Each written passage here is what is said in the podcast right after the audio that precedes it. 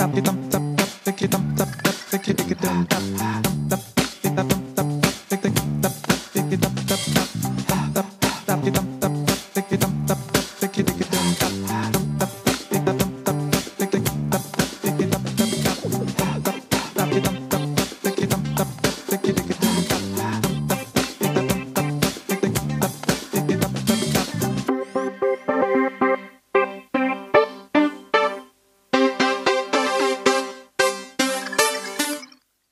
siècle dernier, nos parents ou nos grands-parents passaient en règle générale toute leur carrière au sein de la même entreprise. Ils y avaient leurs marques, leurs habitudes, leurs collègues qui devenaient parfois au fil du temps des amis fidèles. Pour certains, leur boîte, c'était leur vie. Depuis la fin des années 80, il est coutume de changer plusieurs fois d'entreprise au long de sa carrière professionnelle. Quelques années par ici, quelques années par là. Si, à la lecture de certains CV, on pourrait croire que certains ont un peu plus que la bougeotte, certaines entreprises ont mis en place des politiques visant à éviter que leurs collaborateurs restent trop longtemps dans le même poste, et certains grands groupes organisent des parcours au sein de plusieurs entreprises qui le composent. À quoi sert donc ce que l'on appelle la fameuse mobilité professionnelle? De quoi s'agit-il? Cette mobilité professionnelle serait-elle un levier de performance et d'épanouissement? Quelles bonnes pratiques et quels écueils éviter en matière de mobilité professionnelle Pour en savoir plus, j'ai invité Mélanie Soutereau, avocat de Barthélemy Avocat, le cabinet d'avocats expert en droit social, en droit du travail, en droit de la sécurité sociale et en droit de la protection sociale complémentaire. Eh bonjour Mélanie, comment ça va? Bonjour PPC, ça va très bien. Ça va très bien. Je suis ravi de t'accueillir ici parce que je sais que c'est un sujet qui te concerne vraiment et qui t'intéresse énormément. Pour le définir, euh, qu'est-ce que c'est la mobilité professionnelle? Alors, la mobilité professionnelle, on peut l'envisager sous, toutes ses formes. Hein. Ça peut être une, vision assez traditionnelle de mobilité géographique où on envisage le, lieu de travail. On va, on va en reparler euh, euh, tout de suite, euh, probablement, d'un point de vue individuel et d'un point de vue collectif. C'est se déplacer. cette période de, télétravail nous a illustré la capacité de, de, déplacer le lieu de travail. Donc ça, c'est vraiment une première facette, la mobilité géographique. On a surtout une dimension fonctionnelle qui peut nous intéresser comme ça a été présenté à l'instant, hein, la mobilité à l'intérieur d'une entreprise, à l'intérieur d'un groupe, s'inscrit désormais dans un parcours professionnel qui accompagne l'évolution d'un métier et donc qui, bah, qui ouvre des portes et qui permet de rendre compatible l'économique et, l'humain. Et puis il y a probablement une autre facette qui est une, une facette davantage statutaire qui nous est chère au cabinet et qui, euh, qui concerne davantage le format d'exercice. C'est passer du salariat au non-salariat, d'user des outils de portabilité et, et, finalement de partager son temps de l'activité professionnelle entre euh, différentes formes d'exercice de, l'activité. Mmh, on voit bien, merci, hein, parce que c'est très intéressant cette définition. A, il, y a trois, trois prismes possibles. Euh, la mobilité individuelle, elle, s'est accentuée ou, au contraire, elle s'est ralentie depuis les années Covid? Alors effectivement, hein, ces, dernières années euh, euh, ont permis de prendre un virage sur la mobilité individuelle. Alors quand, on parle de mobilité individuelle, on pense surtout à la mobilité liée au contrat, euh, qu'il s'agisse du levier d'une clause de mobilité ou plutôt de la mobilité inscrite dans un secteur géographique. La, mobilité individuelle résulte souvent d'un choix, d'un choix d'entreprise et d'un choix individuel qui se rencontrent.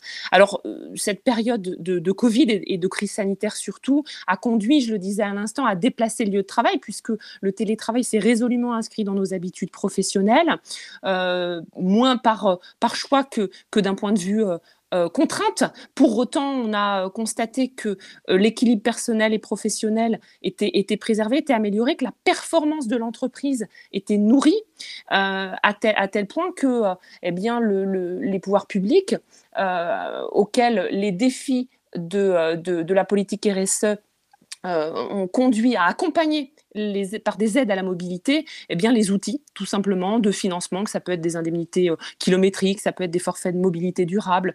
Donc oui, de mon point de vue, une, facette différente, mais un, levier euh, accéléré de mobilité individuelle et davantage choisi. Hum.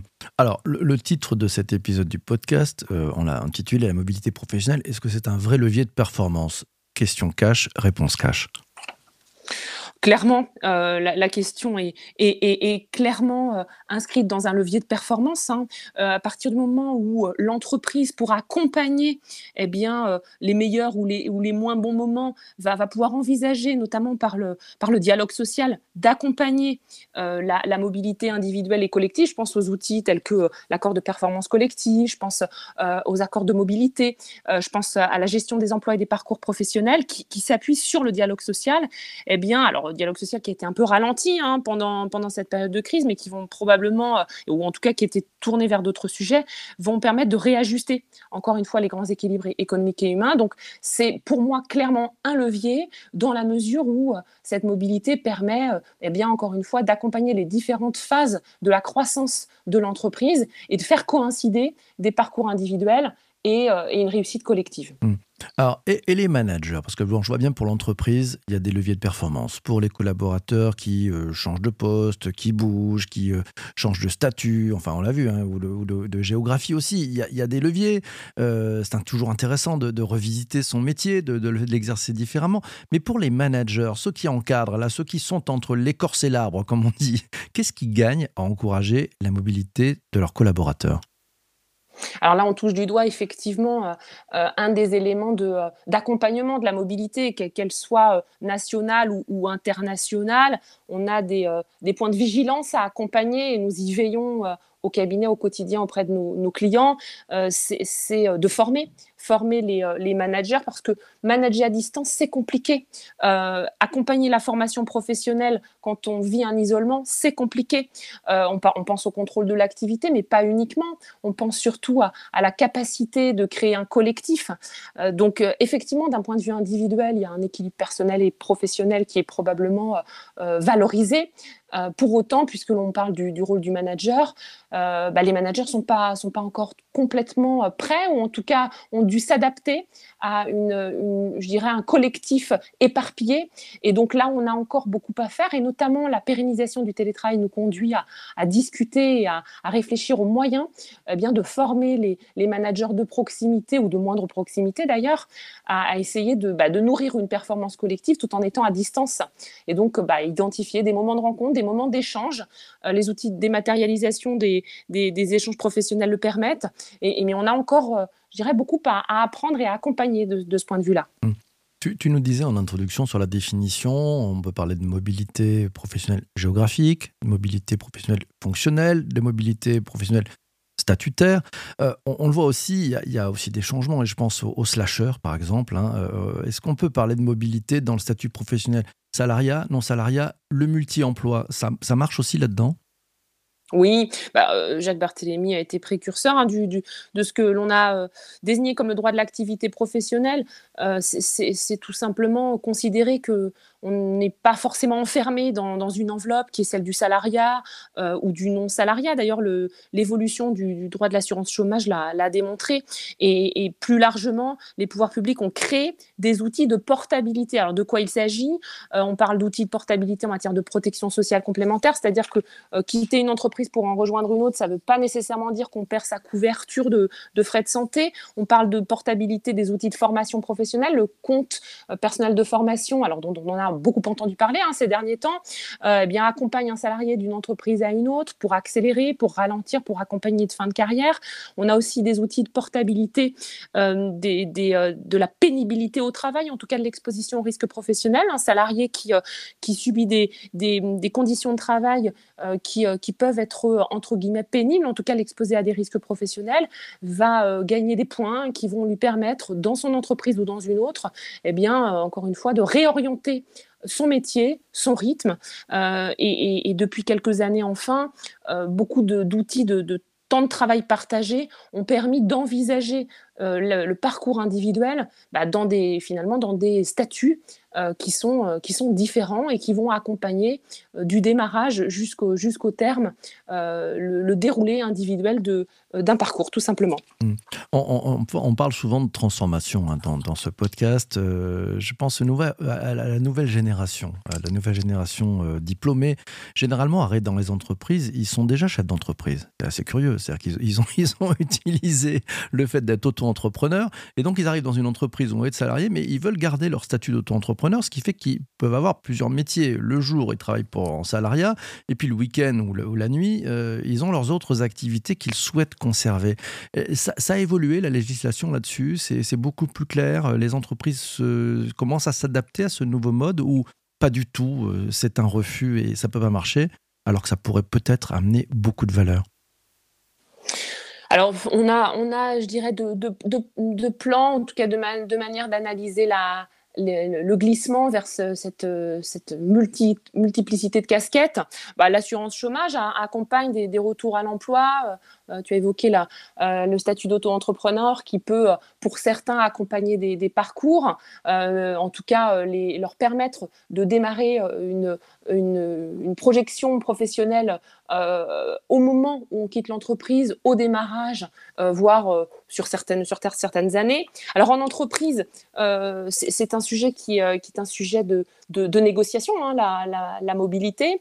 on a quand même quelques, plafonds hein, en matière de temps de travail. On sait que euh, qu'on soit dans une ou dans plusieurs entreprises, le Code du travail, d'ailleurs qui est protecteur en matière de santé et sécurité, prévoit qu'il bah, y a des durées du travail un maximal, des durées minimales de repos, euh, des obligations de, non-concurrence, des obligations de loyauté, euh, des obligations d'exclusivité, alors qui tombent un petit peu depuis l'entrée en vigueur des dispositions européennes au mois d'août, mais qui constituent peut-être un cadrage encore un petit peu, un petit peu contraint mais qui peut être amélioré par le jeu de la négociation collective afin de permettre eh à des salariés qui subiraient une activité à temps partiel eh d'aller cumuler euh, d'autres activités salariées, voire une activité libérale, parce que quand on a une activité libérale à côté, bah, ces, leviers euh, euh, sont complètement supprimés, c'est-à-dire qu'il n'y a plus de, plafond en termes de temps de travail. Donc il faut en discuter, il faut en, discuter à, l'embauche, il faut en discuter avec les représentants syndicaux à l'occasion des négociations obligatoires pour permettre bah, finalement cet, épanouissement plus, large au cours d'un parcours. Mmh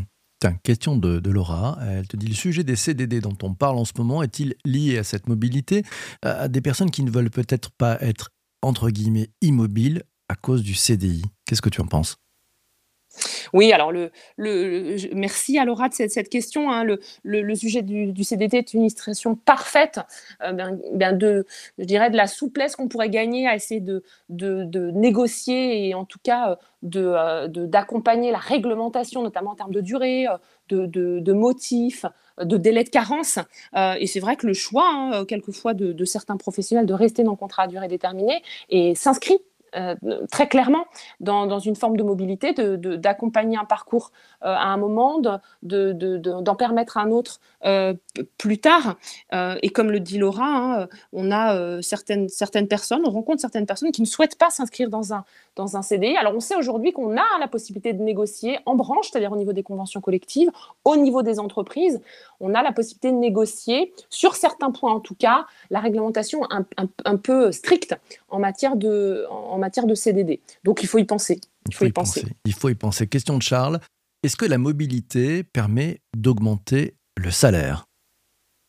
Alors, euh, c'est, ça n'est pas euh, euh, l'objectif unique, on l'a dit à l'instant. Hein. Moi, j'ai présenté l'outil de la mobilité comme, euh, euh, comme permettant de, rendre compatible et en tout cas de concilier l'économique et, et l'humain, en tout cas l'entreprise cette, euh, cette, ambition et, au cabinet, on y est extrêmement euh, attaché. Maintenant, il faut, il faut, il faut retomber aussi euh, sur Terre, hein, clairement, dans cette, dans cette période tourmentée où le pouvoir d'achat est au cœur des négociations d'entreprise. Bah, le sujet de l'augmentation de, de salaire est évidemment euh, une thématique qui revient au moment où la mobilité individuelle et collective euh, s'installe. Donc ce n'est pas l'objectif principal, en tout cas elle n'est pas conçue uniquement dans, cette, euh, dans cet objectif, mais, mais évidemment ça va permettre d'accompagner un parcours. Et je soulignais tout à l'heure qu'il existe de plus en plus d'outils de financement de la mobilité, et, on le sait, hein, les pouvoirs publics ont ouvert les vannes sur la, la, mobilité. verte et durable. Et donc là aussi, on a bah, un, booster de, euh, de, pouvoir d'achat indirect, je dirais, au-delà de la rémunération. Tout à l'heure, on a, on a parlé des, outils de mobilité collective. Hein. Euh, on pense aux accords de performance collective, euh, à la gestion des emplois et parcours professionnels, le fameux GEPP, à l'accord de mobilité. Est-ce que ça fonctionne? Est-ce qu'ils fonctionnent, tous ces outils? Et sinon, comment on peut les améliorer? Alors, ils, ont, ils sont arrivés progressivement avant crise pour faire face, comme je le disais tout à l'heure, euh, eh bien, aux vicissitudes, au moment où l'entreprise croît, au moment où l'entreprise euh, ralentit. Il ne fonctionne, et, j'insiste parce que c'est vrai qu'au cabinet, on y est très attaché, il ne fonctionne que, euh, que sur la base d'un dialogue social nourri. C'est-à-dire que ça se négocie hein, avec des délégués syndicaux, avec des membres élus du, du, CSE. Il faut des partenaires sociaux. On co-construit une, une, politique de, mobilité. L'accord de performance collective, hein, je le rappelle, euh, il permet, par le jeu d'un accord d'entreprise, d'entraîner la modification du contrat de travail, soit euh, euh, sur le lieu de travail ou, en tout cas sur des leviers contractuels. et donc c'est fort, hein, ça veut dire qu'avec les partenaires sociaux, on va décider d'imposer, sauf à ce qu'un salarié souhaite ne pas poursuivre son parcours dans l'entreprise, une mobilité qui va accompagner le, euh, accompagner l'entreprise, des parcours qui, qui, se, euh, qui se rassemblent ou euh, qui, qui s'éloignent. Donc des outils qui sont là. Alors ce dialogue social, comme je le disais à l'instant, a été tourné vers d'autres sujets au cours de ces trois dernières années. et donc, je, pense que cette sortie de crise va nous permettre eh bien, de retrouver euh, pour réajuster encore une fois euh, la situation d'entreprise dans certains secteurs d'activité qui ont euh, bah, qui ont un peu souffert, hein, soit parce qu'ils ont subi une accélération, soit parce que bah, ils ont subi des difficultés d'activité. Donc on va remettre ces, ces outils-là au cœur de, du dialogue social en, entreprise. Mmh. Tiens, question un peu internationale, c'est Vanessa qui nous dit est-ce qu'on inclut dans cette mobilité l'expatriation? Ça rentre dans la mobilité? Mobilité internationale, ça, ça représente des freins, des, des atouts, euh, Mélanie? Merci à Vanessa pour cette question. La mobilité internationale fait partie, bien entendu, euh, des différentes facettes que, je décrivais. Euh, la mobilité internationale, et, quand Vanessa nous parle d'expatriation et, de détachement, elle, a été, elle, est construite, elle est accompagnée par la réglementation d'un point de vue protection sociale. C'est-à-dire qu'on a des conventions bilatérales entre les pays européens ou non qui vont permettre à un salarié bah, de ne pas être sans filet en termes de, couverture euh, risque lourd ou, plus léger. Euh, donc on a effectivement cette, dimension-là, mais la, mobilité internationale qui s'inscrit résolument dans le sujet sur lequel nous échangeons ce matin, c'est aussi euh, une mobilité fonctionnelle puisqu'on va permettre d'accompagner des parcours, des évolutions de, métiers. Alors la dématérialisation de nos relations professionnelles associée à la politique RSE résolument inscrite euh, euh, dans la politique de l'entreprise n'a pas forcément démultiplié euh, la, mobilité internationale, quoi qu'on a repris hein, nos bonnes habitudes de, déplacement. Donc ça fait partie complètement du, sujet. Maintenant, je, reviens sur ce que tu as évoqué, PPC, c'est que cette mobilité euh, internationale, elle pose aussi la question du management, elle pose aussi la question de l'éloignement euh, d'un salarié qui peut être isolé, et puis elle pose la question qui est souvent un peu mise de côté du retour dans l'entreprise. C'est-à-dire quand je vais revenir, bah, comment je retrouve une place? Est-ce que je retrouve la même? Est-ce que euh, je, prends de l'avance? Est-ce que je, suis mmh. ralenti? Et ça, c'est un sujet qui, devrait être davantage appréhendé quand une entreprise a inscrite dans ses pratiques professionnelles une mobilité internationale. On aura l'occasion de te réinviter, je pense, parce que c'est un beau sujet. Eh ben, le réatterrissage.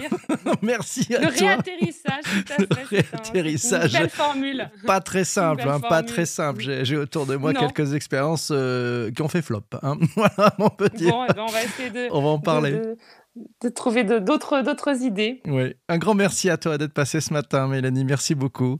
C'était super. Merci à toi, PPC. Merci de cet échange. Merci à toi. Merci aussi à toi d'avoir écouté cet épisode du podcast jusqu'ici. Ouais, merci, ça fait du bien au taux de complétion, c'est important. Et MGMT, Management Nouvelle euh, Génération, a besoin de ton aide. Ouais, si tu veux mettre 5 étoiles sur Apple Podcast ou sur Spotify, c'est génial. Si tu veux mettre un commentaire, c'est encore mieux. Voilà. Je te souhaite une très très belle journée. Merci d'avoir cet épisode jusqu'ici, je te propose de t'abonner si ce n'est pas encore fait euh, sur le podcast. Il y a un petit bouton pour ça. Et puis, on se retrouve pour un prochain épisode.